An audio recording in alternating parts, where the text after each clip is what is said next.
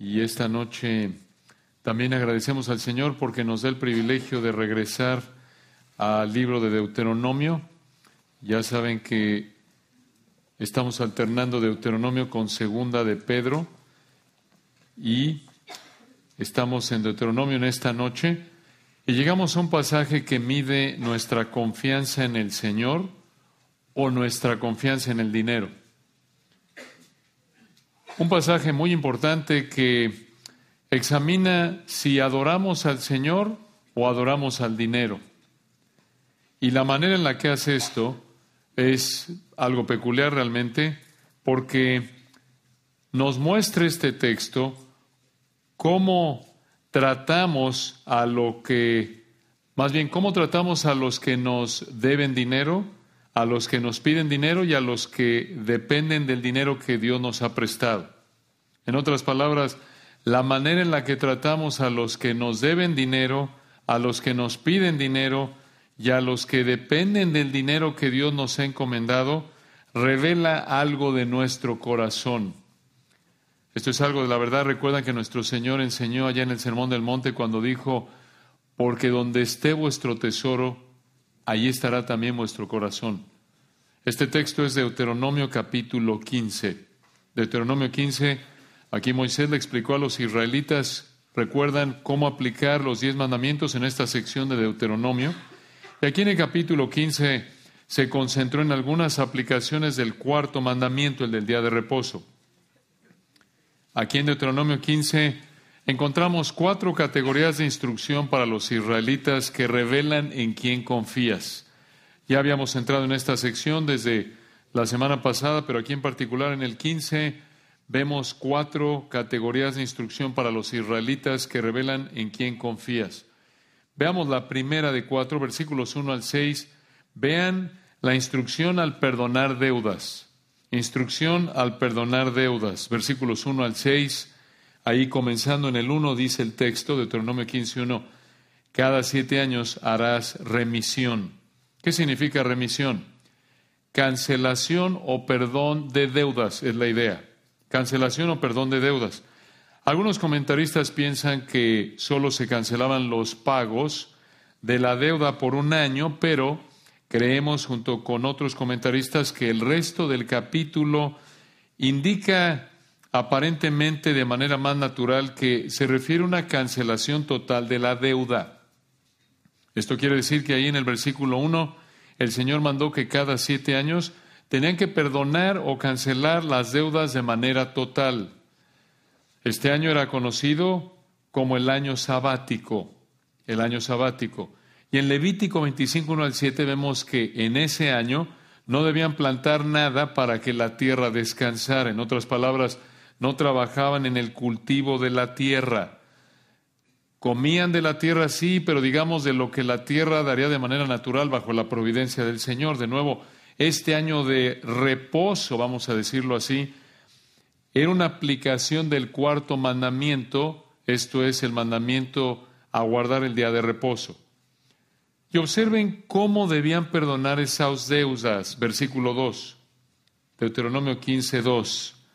Y esta es la manera de la remisión, esto es la manera de perdonar las deudas. Perdonará a su deudor todo aquel que hizo empréstito, quiere decir, le prestó dinero de su mano, con el cual obligó a su prójimo, no lo demandará más a su prójimo o a su hermano, porque es pregonada o proclamada la remisión o de nuevo la cancelación de deudas de Jehová. Entonces, si tú eras un israelita que le había prestado dinero a otro israelita, en ese séptimo año tenías que perdonarle lo que te debía. Le cancelabas la deuda. Ahora dices tú, oye, pues qué bonito, me encantaría vivir en esa época, hombre, pues saco una deuda del sexto año y en un año me la cancelan toda. Obviamente es probable que, conscientes de esto, es probable que para protegerse mutuamente, el que prestaba y el que tomaba prestado acordaban que la deuda se pagara en el tiempo que les quedaba antes de llegar al año de cancelación de deudas. Y vean el versículo 3.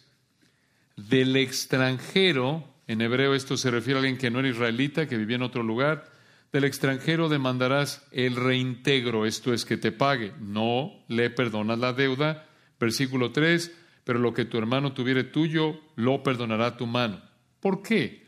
¿Por qué no le perdonaban la deuda al extranjero, pero al israelita sí le perdonaban la deuda? ¿Acaso esto no muestra parcialidad, favoritismo? A primera vista nos puede parecer que es así, pero la razón es que estos mandatos no eran para el extranjero. El extranjero deudor no tenía la obligación de perdonar deudas. Esto era para Israel. El extranjero entonces seguía trabajando sin parar y por lo tanto podía seguir pagando, pero Dios le mandó a Israel que no trabajara ese año y por lo tanto les ayudaba a no tener deudas que pagar, por supuesto. Si no tienes ingreso, ¿cómo vas a pagar deudas? Pero si ese año Dios manda, mira, no van a trabajar este año y además quedan las deudas canceladas, bueno, eso era un alivio, ¿no? Porque no tenías deudas que pagar, no tenías dinero con qué cubrir tus deudas, porque solo providencialmente confiabas que el Señor te iba a proveer a través de lo que el campo producía, digamos, de manera natural sin trabajarlo. Ahora vean el versículo 4.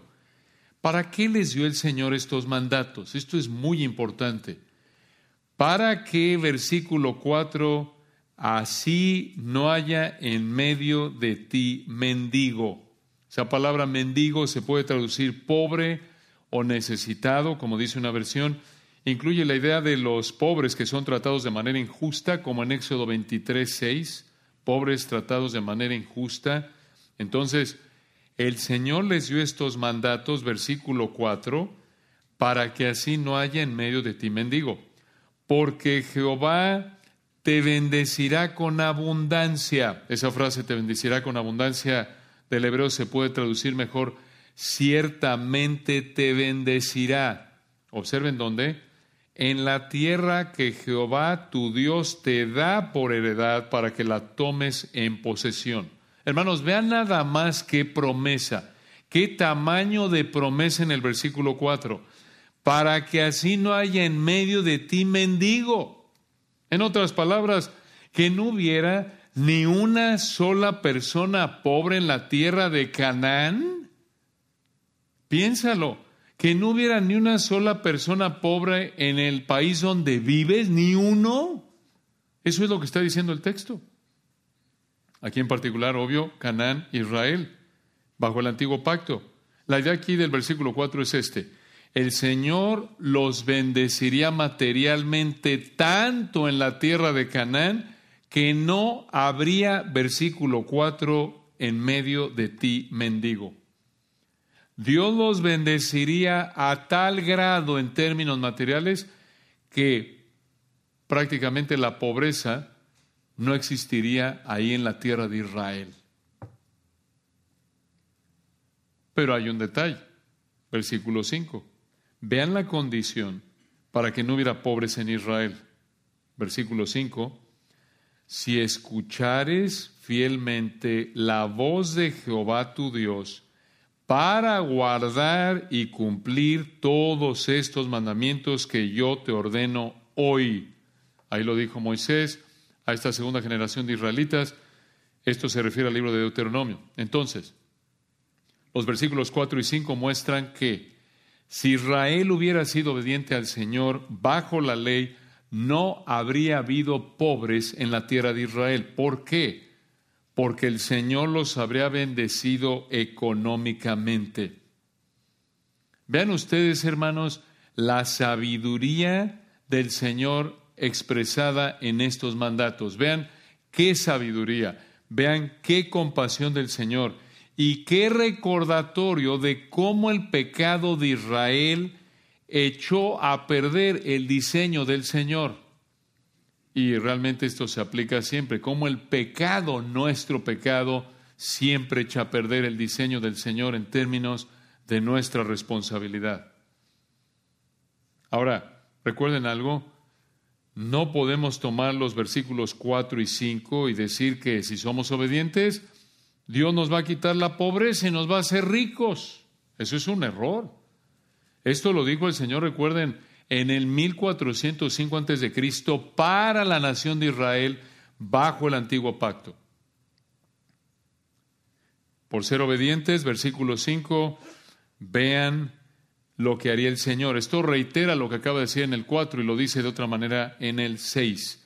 Por ser obedientes, versículo 5, versículo 6, ya que Jehová tu Dios te habrá bendecido. Bueno, vean desde el 5 otra vez para que no perdamos otra vez la línea de pensamiento. Vean la secuencia, versículo 5, si escuchares fielmente la voz de Jehová tu Dios para guardar y cumplir todos estos mandamientos que yo te ordeno hoy si eres obediente, versículo 6, ya que Jehová tu Dios te habrá bendecido. Recuerden lo que pasó en el 4. Mira, no va a haber, si tú eres obediente, versículo 4, no va a haber pobres en medio de ti. Versículo 5, la condición es que obedezcas y si eres obediente, versículo 6, otra vez Israel como nación, si son obedientes, versículo 6, ya que Jehová tu Dios te habrá bendecido. Y aquí la bendición se refiere a algo material, como sabemos, versículo 6, como te ha dicho, prestarás entonces a muchas naciones, mas tú no tomarás prestado. Tendrás dominio sobre muchas naciones, pero sobre ti no tendrán dominio. La idea aquí es esta. El Señor les daría tanto dinero que tendrían suficiente para ellos para que versículo 4 no hubiera ni un pobre en medio de la tierra y además les sobraría tanto versículo 6 que prestarán dinero a muchas naciones. Esto es una abundancia, esto es un superávit económico.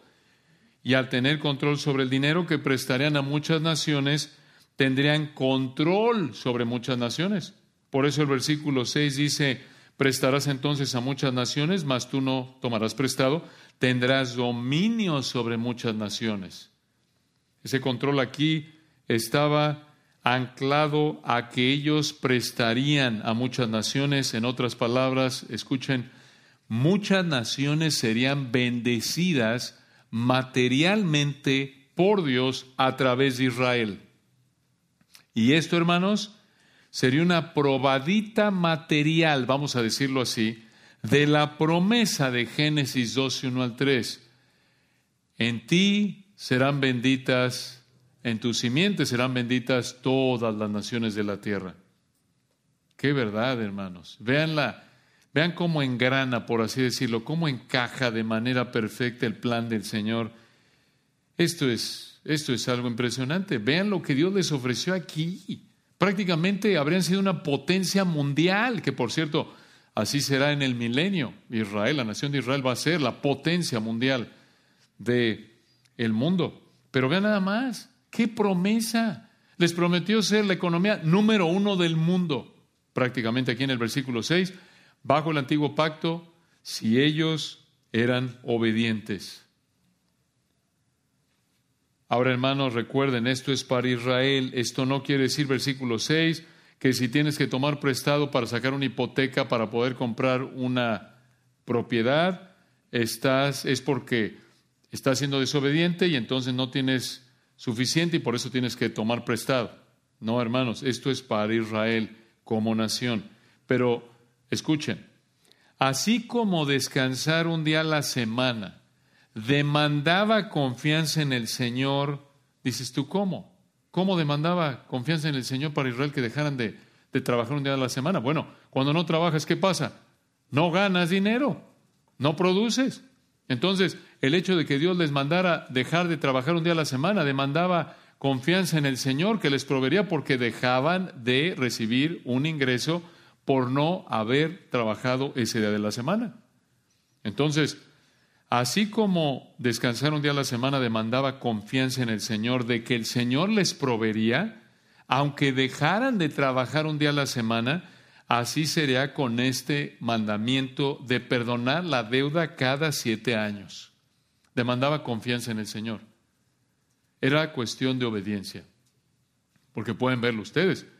Si tenías una actitud avara como israelita en esa época, bajo este mandato, habrías pensado, ¿qué? Si me debe un dineral este y el otro y el otro, ¿qué le voy a andar perdonando? Voy a perder una millonada. Ah, pero ¿qué es lo que te importa más? ganar dinero o obedecer al Señor. ¿Se dan cuenta? Eso se reduce. Esto era una prueba de fe, una prueba de confianza en el Señor. Eso revelará, revelaría entonces que adoraban al dinero o al Señor. Porque si les importaba más el dinero, revelaban que en ese punto estaban adorando más el dinero, el ingreso. Pero si estaban dispuestos a perder lo que fuera por obedecer al Señor aquí en esta situación, como israelitas en esa época, revelaba su confianza en el Señor, revelaba que estaban adorando, amando a Yahweh, Jehová su Dios. Ahora, ¿cómo se aplica este mandato de perdonar cada siete años las deudas a los paisanos israelitas? A nosotros el día de hoy. Obviamente no tiene una aplicación directa a nosotros, como la iglesia, no estamos viviendo bajo la ley, pero el texto sí toca el asunto de los préstamos. De acuerdo con la Biblia, prestar o tomar prestado no es pecado. No es pecado prestar dinero, no es pecado tomar prestado dinero pero piensa antes de pedir prestado para que cumplas al hacer tus pagos. Cuando Romanos 13, 8 dice no debáis a nadie nada, se refiere a que pagues lo que debes. Como dice la canción, toma chocolate, paga lo que debes. Pero incluso si no te gusta el chocolate, sí tienes que pagar lo que debes. Y si le prestas dinero a alguien, sé considerado, sé amoroso. En resumen, trata a la gente como te gustaría que te trataran, incluso al prestar. Mateo 7:12, haz lo que quieres que hagan contigo. Eso refleja amor. Ahora, a nivel personal, no prestes al que lo necesita para ganar dinero, para aprovecharte de su necesidad. Eso muestra avaricia, soberbia, falta de amor. Jamás, jamás te aproveches de la necesidad de alguien. Eso es pecado. Eso va en contra de lo que la Biblia nos manda hacer, de ayudarnos unos a otros. Quizás en ciertos casos, en lugar de prestar, sería una mejor opción considerar ofrendarlo, regalarlo, darlo. Pero creemos que una aplicación más sobresaliente de este pasaje es en el área de la confianza en el Señor. ¿Cómo? Escucha, igual que los israelitas, al obedecer su palabra, la palabra de Dios, en áreas donde tu ingreso puede ser afectado. Ahí es donde Dios puede ayudarnos a ver si estamos confiando en Él o en el dinero. Cuando hay un área en donde la Biblia nos manda obedecer, y obedecer puede desde el punto de vista humano significar que pierdes dinero, que tu ingreso es afectado. Y ahí la pregunta es, ¿estás confiando en el Señor o estás confiando en el dinero? Piénsalo. Así como los israelitas tenían que confiar en el Señor al cancelar las deudas y no trabajar ese séptimo año, aunque su ingreso fuera afectado. Ellos tenían que obedecer. Eso reflejaba confianza en el Señor. Eso reflejaba confianza en el Señor, amor al Señor, adoración al Señor, antes que confianza en el dinero, amor por el dinero y adoración del dinero. En nuestro caso, quizás estás apretado de dinero y alguien te ofrece un trabajo en el que tienes que pecar para ganar dinero. Estás muy apretado de dinero y por ahí un amigo de un amigo de un amigo te ofrece dinero por vender droga, o te ofrecen dinero por robar o pecar de otra manera, y estás en términos económicos muy, muy apretado. Ahí, en ese punto, te encuentras frente a una prueba de confianza en el Señor. Porque si confías en el Señor, vas a ser obediente en ese punto y vas a decir no a la oportunidad de ganar dinero pecando y vas a concentrarte en ser obediente al Señor, confiando en el Señor, haciendo lo que está de tu parte por trabajar de manera obediente al Señor. Y ahí de nuevo, tu confianza es probada y confías en Él para que te dé lo que dice que te va a dar para vivir por el tiempo que te quiera vivo, porque eso es lo que dice Mateo 6, 25 al 34. Buscas primeramente el reino de Dios y su justicia y todas estas cosas. ¿Qué comeremos? ¿Qué veremos? ¿Qué vestiremos? Todo lo que necesitas para vivir, Dios te lo va a dar por el tiempo que te quiera vivo. Tu responsabilidad es ser obediente a Él.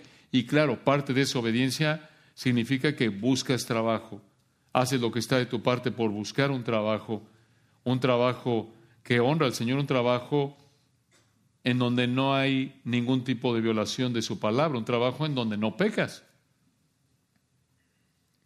Entonces, como pueden ver, hermanos, esto es, esto es algo muy práctico.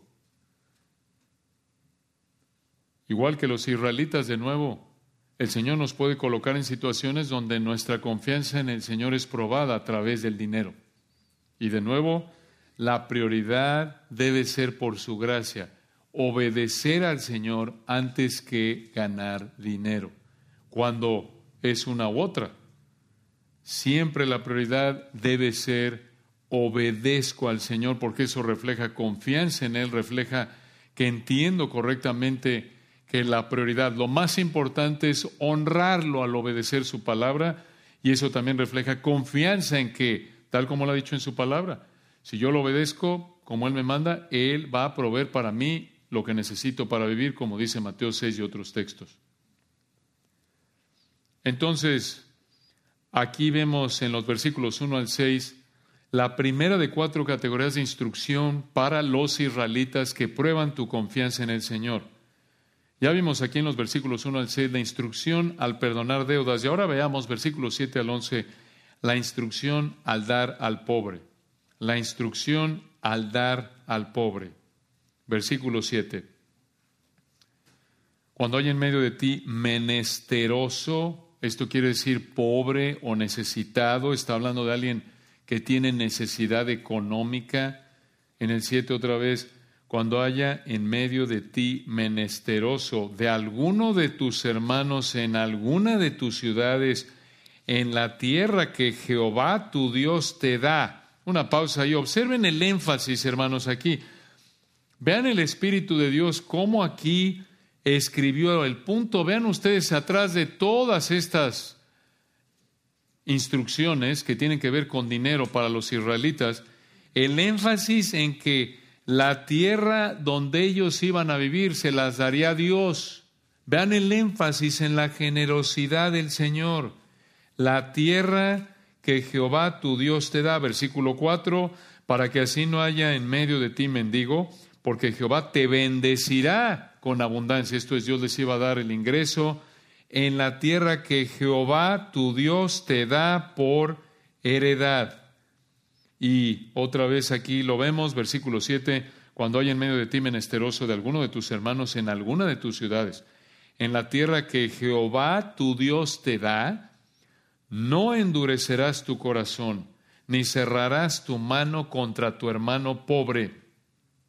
Vean ustedes, hermanos, no debían ser duros de corazón, ni cerrados de mano, por así decirlo, contra el israelita pobre. El Señor les había dado todo, todo lo que tenían, como dice el versículo 6, y por lo tanto debían dar al necesitado de lo que el Señor les había dado. Y debían hacerlo de manera generosa. ¿Dónde dice eso? Versículo 8. Sino en el 8, abrirás el tu mano liberalmente y en efecto le prestarás lo que necesite ¿Qué tan generosos debían ser con el pobre? Ahí está, en el 8. Le prestará lo que necesite. ¿Qué tan generosos debían ser con el pobre? Darle lo que necesitara para cubrir su necesidad. Y observen, versículo 9, cómo el Señor les mandó que tuvieran cuidado con pensar pecaminosamente en este punto. Versículo 9, guárdate. Cuidado es la idea. Guárdate de tener en tu corazón, tu mente, pensamiento perverso, se puede traducir pensamiento detestable o vil, diciendo, esto habría sido en la mente del israelita. Cuidado con tener este pensamiento vil, detestable. Y este es el pensamiento, versículo 9, cerca esté el año séptimo, el de la remisión, ¿recuerdan? El de el año de perdonar las deudas del versículo 1 y 2. Y mires con malos ojos a tu hermano. Vean aquí, digamos, mires con malos ojos a tu carne y sangre por ser un paisano israelita, un hermano menesteroso, otra vez pobre, para no darle. Vean lo que está diciendo aquí el Espíritu Santo, mucha atención. ¿Cómo no le vas a dar a tu carne y sangre cuando Dios te ha dado la tierra y todo lo que tienes? La tentación aquí sería no querer prestar al israelita pobre cerca del año del perdón de las deudas por no querer perder dinero.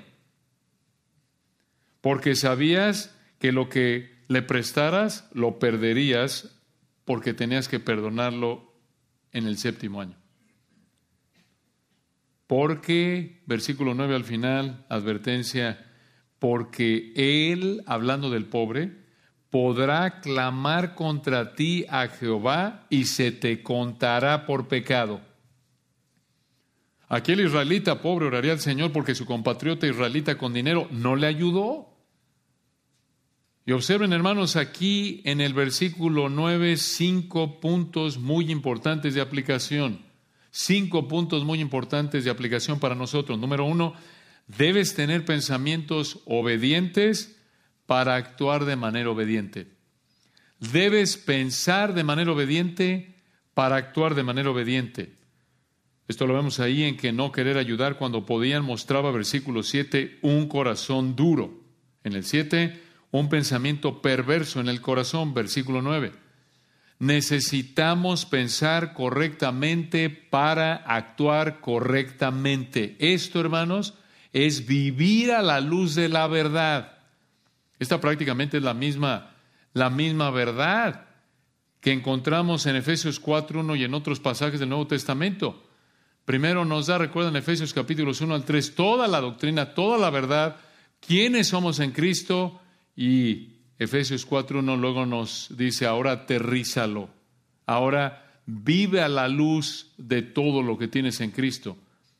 Que esa realidad afecte tu práctica.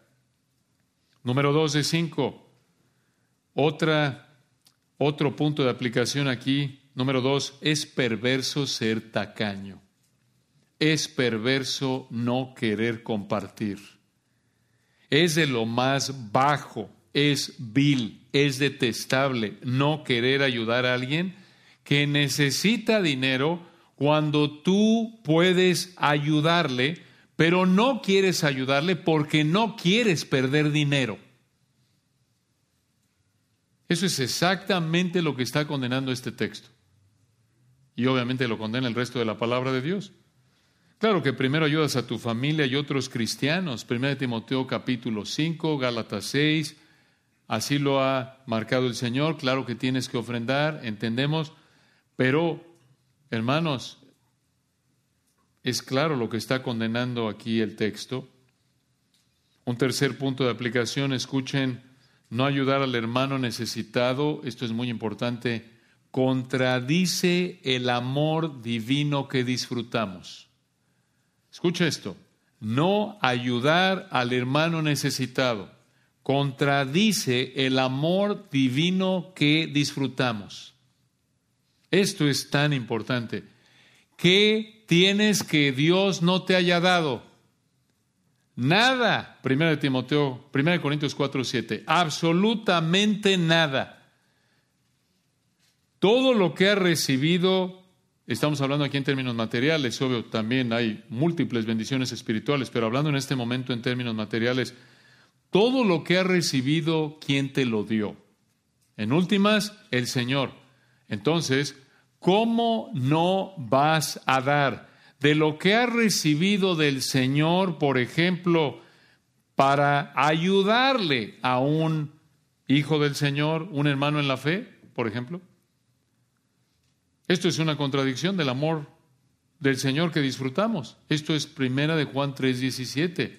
El que tiene bienes de este mundo y cierra y ve a su hermano tener necesidad y cierra contra él su corazón, ¿cómo mora el amor de Dios en él? Cuando 1 Timoteo 6:17 dice que a los ricos de este siglo manda que no sean altivos y que no pongan la esperanza en las riquezas, las cuales son inciertas, sino en el Dios vivo, el cual nos da todas las cosas en abundancia para que las disfrutamos. y no puedes tomar de esa abundancia que Dios te ha dado para ayudarle a tu hermano necesitado. Eso es una contradicción del amor del Señor que disfrutamos. Un cuarto punto importante en el versículo 9, el Señor oye la oración del creyente afligido. El Señor oye la oración del creyente afligido. Esto es hermoso. Ya lo vimos al final del versículo 9. El creyente afligido, ahí el, el, el israelita, eh, la implicación ahí está este creyente israelita afligido porque le pidió ayuda a su compatriota israelita y no le ayudó. Al final del 9, él podrá clamar contra ti a Jehová, contra el avaro, contra el tacaño, y se te contará por pecado. De nuevo, esto implica que este israelita afligido era creyente, por eso el Señor le escuchó y escucha en esto, el más rico del universo, el que más dinero y posesiones tiene en el universo, escucha al pobre que clama a Él en fe genuina. Qué consuelo, hermanos, qué compasión. Aunque alguien sea indiferente a tus necesidades materiales, el Señor nunca es indiferente. Tu Padre Celestial es dueño de todo el universo. De Jehová es el mundo y su plenitud, la tierra y todos los que en él habitan. Recuerden, nuestro, el Padre le dio, le heredó al Hijo, Hebreos 1, 1, 2, 1, 3, le heredó el universo. Nuestro Señor es el heredero de todo, a quien constituyó heredero de todo. Y todo es todo. Entonces, aunque alguien sea indiferente a tus necesidades materiales, el Señor nunca es indiferente. Tú concéntrate en ser obediente, en traer tus cargas al Señor, en ser como quizás la que en verdad es viuda en 1 Timoteo 5:5, la que en verdad es viuda espera en Dios y es diligente en súplicas y oraciones noche y día y trae continuamente sus necesidades al Señor y depende del Señor en oración y deja que el Señor trate con esos jefes o personas que son indiferentes a tus necesidades materiales o incluso hasta te explotan, como en Santiago 5.4 lo vemos. Y un quinto punto de aplicación del versículo 9 es pecado no ayudar al hermano necesitado cuando puedes ayudarle. Es pecado no ayudar al hermano necesitado cuando puedes ayudarle. De nuevo, esta es la misma idea de 1 Juan 3, 17 y 18. Y hay que reconocer, hermanos queridos, como en tantas áreas de la vida cristiana, que la aplicación de estas verdades a cada situación en particular depende de la conciencia de cada uno de nosotros. No estamos diciendo aquí que, bueno, de ahora en adelante soy el Banco Pérez, Banco Nacional Contreras, Banco Nacional López. No, hermanos, entendemos. Hay un límite. El Señor a todos nos ha dado recursos limitados de acuerdo con su voluntad soberana y necesitamos ser buenos administradores de lo que Él nos da, pidiéndole sabiduría de nuevo, y también la aplicación de estas verdades va a depender de la conciencia de cada uno de nosotros. Ahora vayan al versículo 10, continuamos aquí, y el Señor le sigue dando instrucción a Israel de cómo tratar al pobre. Dice el versículo 10, sin falta le darás, o como dice una versión mejor, le darás generosamente. Y versículo 10, y no serás de mezquino en el hebreo malo o no contento corazón cuando le des, porque por ello te bendecirá Jehová tu Dios en todos tus hechos y en todo lo que emprendas. En resumen, ellos debían dar así como el Señor les daría la tierra de nuevo en el versículo 7. Y ellos, al darle al israelita necesitado, Será la razón por la que el Señor les bendeciría en todo el idea, en todo. ¿Qué versículo del Nuevo Testamento les recuerda esto? Segunda de Corintios 9:7, Dios ama al dador alegre. Segunda de Corintios 9:7, y le da en nuestra época de la iglesia para que dé más, 2 Corintios 9:8. Ahora, ¿por qué debían ayudar a los israelitas pobres?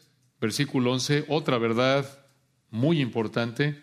¿Por qué debían ayudar a los israelitas pobres? Versículo 11, porque no faltarán menesterosos, o en el hebreo pobres en medio de la tierra.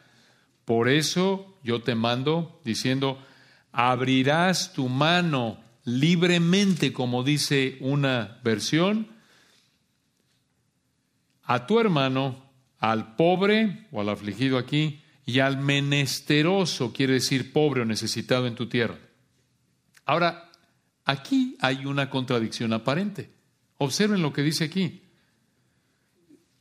¿Cómo que versículo 11 no faltarán pobres en medio de la tierra. ¿Cómo que siempre iban a haber pobres en la tierra de Israel si en el versículo 4 les dijo, para que no haya en medio de ti mendigo? Bueno, les dijo eso en el versículo 4 porque la condición, recuerdan, eran los versículos 1 al 3, tenían que obedecer. ¿Obedecer cómo? Al perdonar las deudas cada año para que no hubiera pobres en la tierra de Israel, versículo 3. Pero si en el versículo 11 dice que no faltarán pobres en medio de ti, esto significa que pecarían. Ellos pecarían.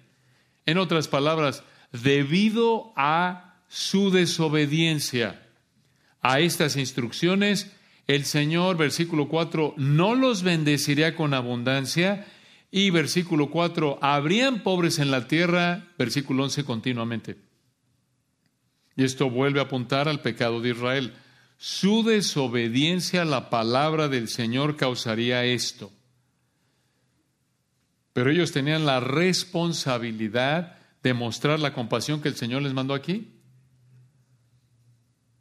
Ahora recordarán que en Mateo 26, 11 el Señor repitió el principio de Deuteronomio 15, 11 con estas conocidas palabras. Escuchen en Mateo 26, 11, porque siempre tendréis pobres con vosotros. ¿Se acuerdan? Ahora, ahí en su contexto, ahí en Mateo 26, el punto es que, escuchen esto, es más importante adorar al Señor que ayudar a los pobres. Eso es lo que está diciendo el Señor en Mateo 26. Es más importante adorar al Señor que ayudar a los pobres. Y esto, hermanos, va en contra de la idea de que la obra social, la obra humanitaria, la ayuda a los pobres es más importante que adorar al Señor. Por eso son prioritarios el estudio y la predicación de la palabra de Dios, para que sepamos quién es el Señor y cómo quiere que le adoremos, como lo vemos en Juan 4:24.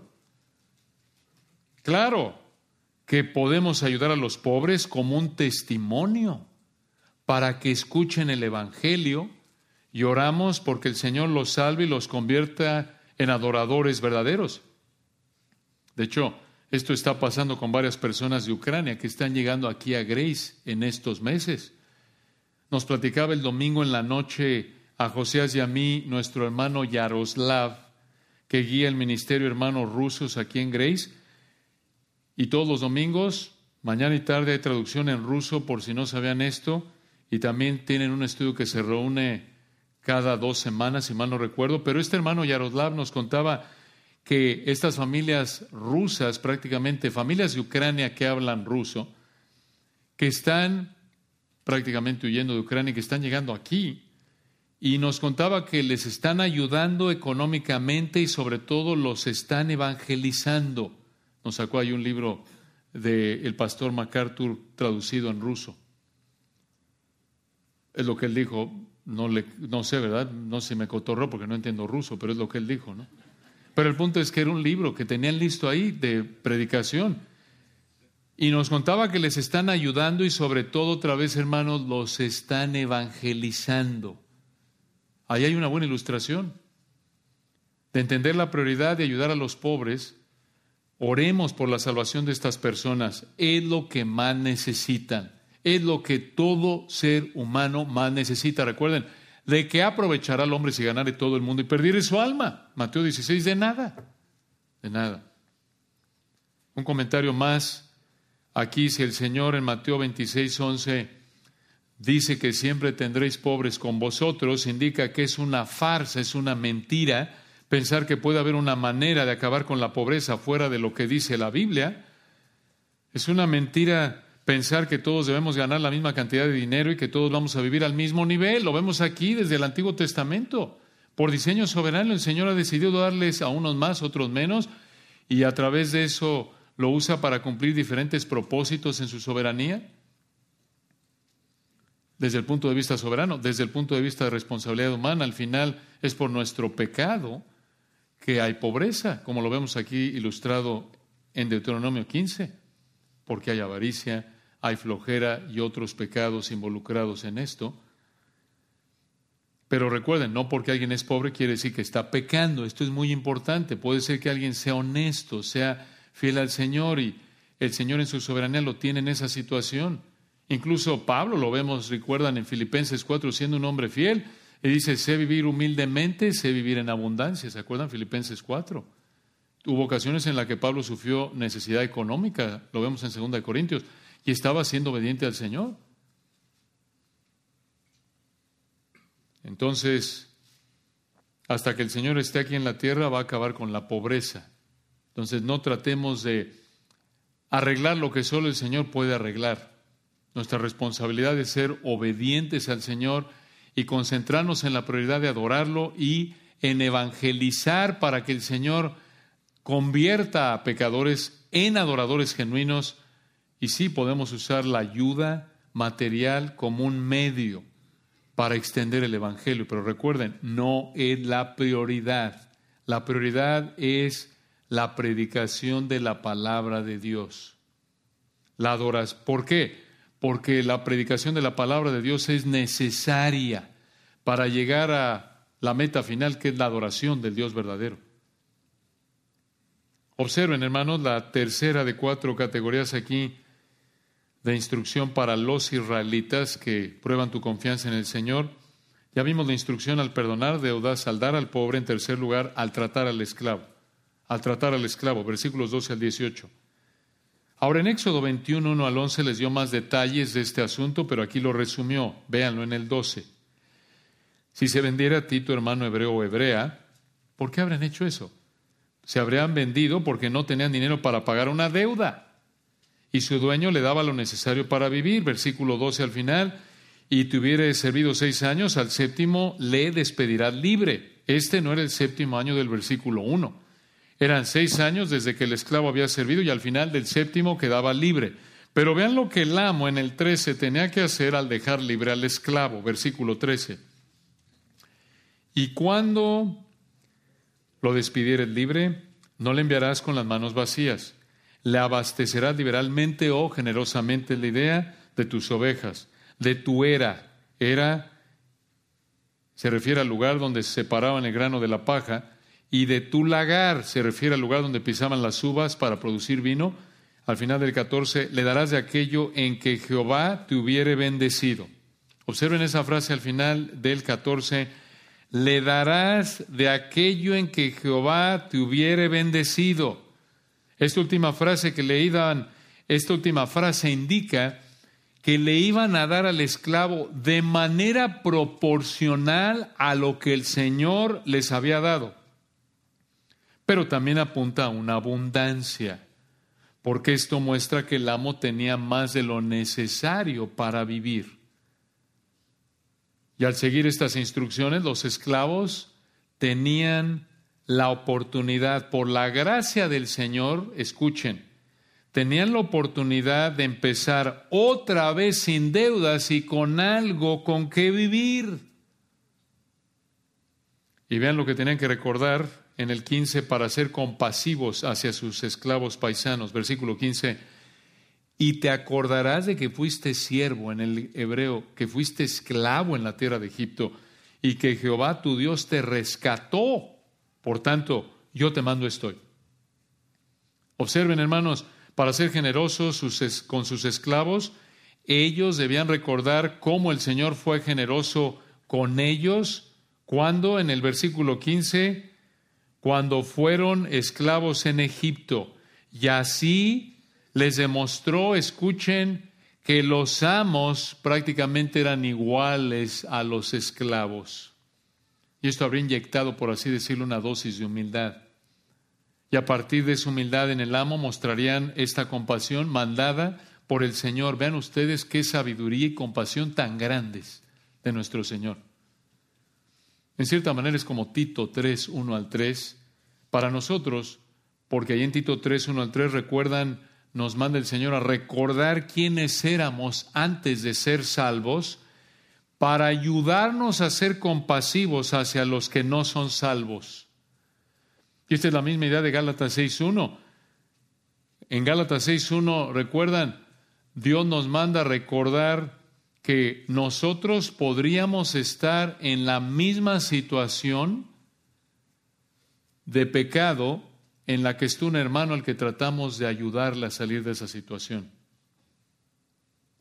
Entonces, recordar delante de Dios que somos iguales a cualquier otro ser humano nos ayuda a ser humildes y a partir de esa humildad tratamos a los necesitados con algo de la misma compasión con la que el Señor nos trata. Pero era posible que después de los seis años un esclavo no quería irse. ¿Por qué? Versículo 16 lo dice. En el 16 está el esclavo que no quería irse. Al final de los seis años y 16, si él, el esclavo, te dijere, no te dejaré, porque te ama a ti y a tu casa y porque le va bien contigo. Este esclavo quería quedarse porque amaba a su amo y vivió una vida cómoda. Y hermanos, esto nos recuerda que en esa época, bajo la ley, no toda relación de esclavitud era como nos la imaginamos con frecuencia, en donde el amo explotaba al esclavo, abusaba del esclavo y el esclavo lo odiaba. No, en este caso no era así. Entonces, versículo 16 de nuevo, si él te dijere, no te dejaré, esto es, si el esclavo le dijera al amo, no te dejaré porque te ama a ti y a tu casa y porque le va bien contigo, 17, entonces tomarás una lesna. Este es un instrumento que tiene una punta de hierro y un mango de madera que usaban para perforar. Y horadarás, quiere decir, perforarás su oreja contra la puerta y será tu siervo para siempre, así también harás a tu criada. Este es el único piercing bíblico bajo la ley. Así era en ese entonces. Esta era una perforación que demostraba que este israelita era un esclavo voluntario de por vida. Pero si al final de los seis años, versículo 18, el esclavo se quería ir, el Señor le dijo esto al amo, al dueño de ese esclavo en el 18, no te parezca duro cuando le enviares libre, pues por la mitad del costo de un jornalero te sirvió seis años, y Jehová tu Dios te bendecirá en todo cuanto hicieres. En otras palabras, que no te duela por lo que pierdes, parece que es la idea, porque te salió a la mitad del costo de un empleado y te dio más de lo que le pagaste porque eres esclavo. ¿Cómo? ¿Por qué? Porque al vivir en tu casa le pagabas menos y trabajaba todo el tiempo. Y lo que era más importante que eso, si obedeces al Señor, le dijo aquí el Señor al amo israelita, si obedeces al Señor, Él te va a bendecir. ¿Cómo podemos aplicar esto a nosotros como cristianos en la época de la iglesia, no siendo la nación de Israel, viviendo en esta época desde Pentecostés hasta el rapto, la época de la iglesia? ¿Cómo podemos aplicar esto? Una manera sería así. Piensa en la actitud que está detrás de estos mandatos. Nos lo manda el Señor, la misma actitud en el Nuevo Testamento, y esa actitud es compasión compasión, no avaricia, compasión, como lo vemos en Colosenses 3, 5 y 12. Debemos ser compasivos, no avaros.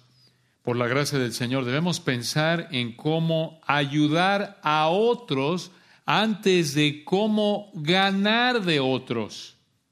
¿Se dan cuenta de la diferencia? ¿Cómo puedo ayudar a otros? ¿Cómo puedo cubrir la necesidad material en lugar de cómo puedo obtener, cómo puedo ganar en términos materiales. Escucha, si tienes empleados contratados o que supervisas, también debes tratarlos con compasión. Así como el Señor te trata a ti, a todos nosotros, con tanta compasión como dice Colosenses 4.1. Y vean, hermanos, terminamos rápidamente con la cuarta y última categoría de instrucción para los israelitas que prueba tu confianza en el Señor. Vimos la instrucción uno al perdonar deudas, dos al dar al pobre, tres al tratar al esclavo y en cuarto lugar, instrucción al dar al Señor. Instrucción al dar al Señor. Versículos 19 al 23. Ven el texto ahí en el 15, 19. Consagrarás a Jehová tu Dios todo primogénito macho de tus vacas y de tus ovejas. No te servirás, como lo dice una versión, no lo trabajarás del primogénito de tus vacas, ni trasquilarás, esto es, no le vas a cortar el pelo, la lana, el primogénito de tus ovejas. La idea aquí del 19 es esta. No debían tratar de sacar nada de dinero de esos animales. Eso era para recordarles que el Señor los había sacado de Egipto, como lo vemos en Éxodo 13. Con estos animales, recuerden, celebraban, recordaban lo que el Señor hizo en Egipto al redimirlos, versículo 15, y comían estos animales, vean en el 20, comían estos animales en una demostración de comunión con el Señor, versículo 20. Delante de Jehová tu Dios los comerás cada año, tú y tu familia. En el lugar que Jehová escogiere, sería el tabernáculo, más adelante en el templo, 21, y si hubiera en él defecto en el animal, si fuera ciego o cojo, o hubiera en él cualquier falta, no lo sacrificarás a Jehová tu Dios. Recuerden, esto era para reflejar la pureza del sacrificio. Por eso, si el animal tenía algún defecto, no lo debían ofrecer al Señor. Pero sí se podían comer esos animales defectuosos, aunque no podían ofrecerlos al Señor. Versículo 22 lo indica. Véanlo. En el 22, en tus poblaciones lo comerás. El inmundo, esto es el israelita ceremonialmente inmundo, lo mismo que el limpio comerán de él, como de una gacela o de un ciervo. 23 solamente que no coma su sangre, sobre la tierra la derramarás como agua. Porque recuerden que la sangre era usada para cubrir el pecado, como lo vimos en Deuteronomio 12, 23. Entonces, hermanos, así como los israelitas debían usar el dinero y bienes que el Señor les daba como Él mandaba, así también nosotros. Todo el dinero, cualquier bien material que tenemos, nos lo ha dado el Señor. Primera de Timoteo 6, 17.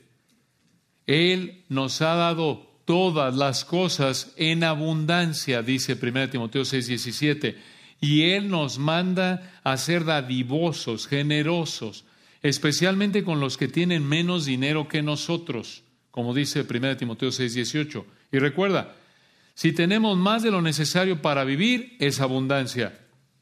Y es porque el Señor nos da todas las cosas en abundancia, de nuevo.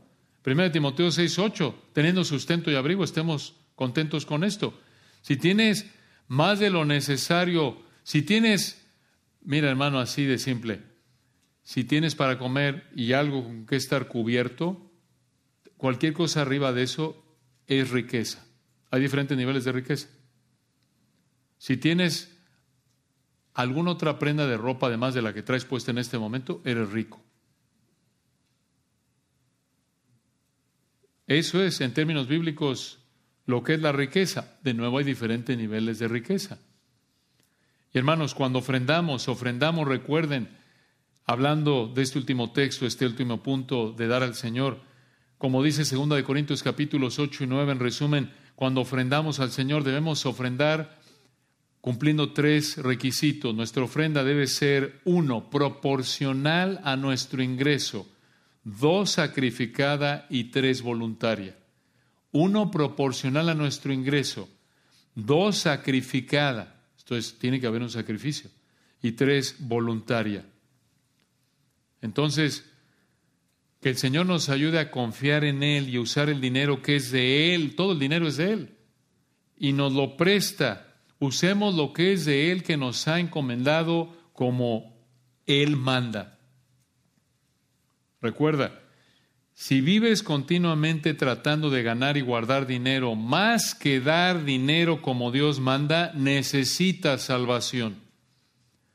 Si la constante en tu vida es tratar de ganar y guardar dinero por encima de dar el dinero, usar el dinero como Dios manda, necesitas salvación. Necesitas reconocer que tu ídolo, tu Dios, con D minúscula, es el dinero.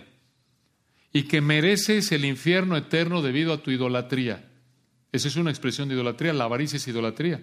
Apocalipsis 21.8 nos dice que los idólatras van a terminar en el, en el fuego, en el lago que arde con fuego y azufre, que es la muerte segunda. Entonces, si estás en esa condición en donde lo más importante en tu vida es ganar dinero y ahorrar dinero, eso es lo prioritario para ti, eso es lo más importante para ti, para eso vives, necesitas reconocer que tu ídolo es el dinero y necesita reconocer que no le puedes ofrecer nada a Dios más que tu pecado y rogarle que te que tenga misericordia de ti, te salve. Por la vida, muerte, resurrección perfectas del Señor Jesucristo, venir a Él en arrepentimiento y fe. Oremos, hermanos. Padre, gracias por este capítulo, por tu palabra tan rica, tan importante, Señor, en todo texto. Gracias porque Toda la escritura es inspirada por ti y útil. Útil, Señor, para enseñarnos cómo pensar, para confrontar nuestro pecado, para corregir nuestra manera de pensar y de vivir pecaminosa, a fin de que podamos pensar y vivir de una manera agradable a ti, de estar creciendo, Señor, de ser de reflejar a nuestro amado Señor Jesucristo. Gracias por este texto hermoso. Pedimos sabiduría, Señor, para evaluar todo lo que hemos estudiado esta noche a la luz de tu palabra, examinarlo todo, retener lo bueno y así, Señor, honrarte en cómo usamos el dinero que es tuyo. Danos sabiduría, Padre, para examinar nuestro corazón, examinar cómo usamos el dinero que tú nos prestas y usarlo como a ti te agrada y hacernos tesoros en el cielo para tu gloria. Amén.